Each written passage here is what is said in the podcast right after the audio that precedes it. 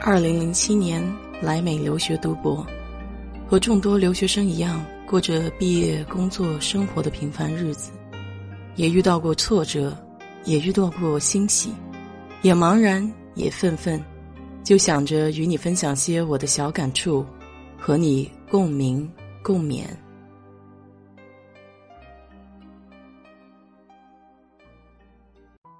嗨，你好，我是 DJ 血色蛋子。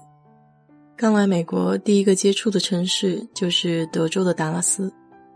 至今，我已经在德州待了有十三个年头了。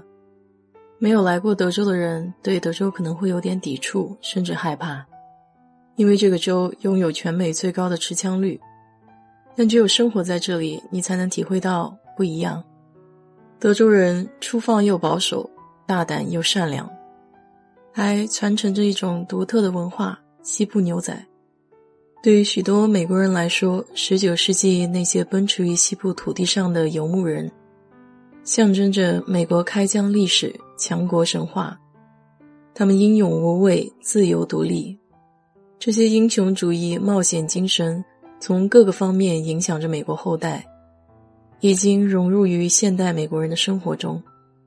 美国的西部牛仔是一种短暂的历史现象，在十九世纪六十年代，紧接着南北战争之后，火车冷藏车厢发明了，这样牛肉就可以长途运输，保持新鲜。所以，东部各大城市的市场都向西部的大牧场开放。当时，在德州牧场饲养的牛群，都要被集中赶到美国最靠西部的火车中站。牛群长途跋涉，跨州越线，当然需要有人带领照管，所以数以千计的年轻人蜂拥而至，要在大牧场寻找工作。他们是中西部农场的小伙子，寻求冒险的英国人，一些印第安人，以前叛变的士兵，还有来自边境的墨西哥人和少数原来是奴隶的黑人。这些就是西部牛仔的最初群体来源，被人们称为马背上的英雄。对于大多数美国人来说，美国的西部牛仔是具有神秘色彩和英雄主义的人物。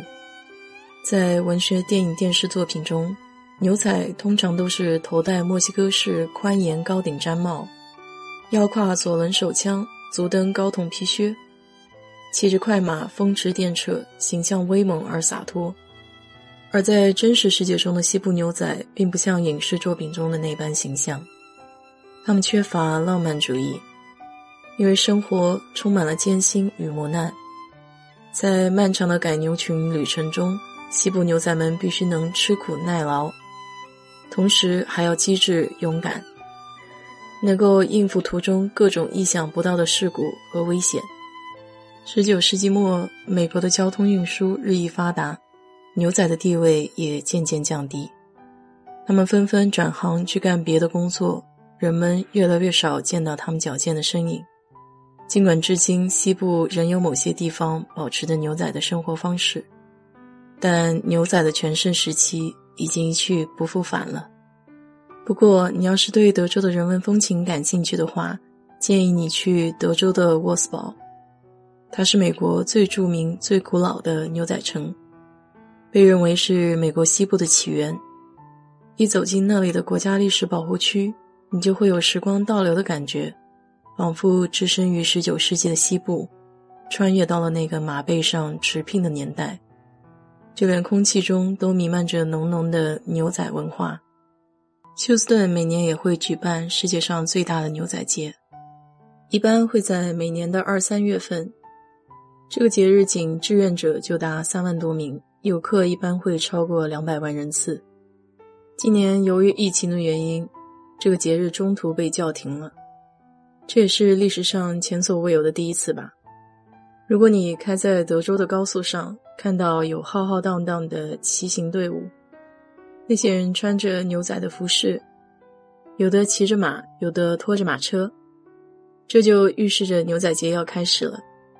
在三周的时间里，会有各种各样的活动，比如家畜展、马展，还有拍卖活动。最精彩的要数牛仔竞技了，在牛仔节上，很多家长和小朋友会换上牛仔靴，戴上牛仔帽，参加更有趣味的活动，比如骑羊比赛、骑骆驼比赛。这个牛仔节是一项非营利活动，为公众提供教育、宗教、体育和科学等方面的服务，并通过展览来促进农业的进步。自1932年创立以来，休斯顿的牛仔节已经通过奖学金等方式，贡献了约4.3亿美金。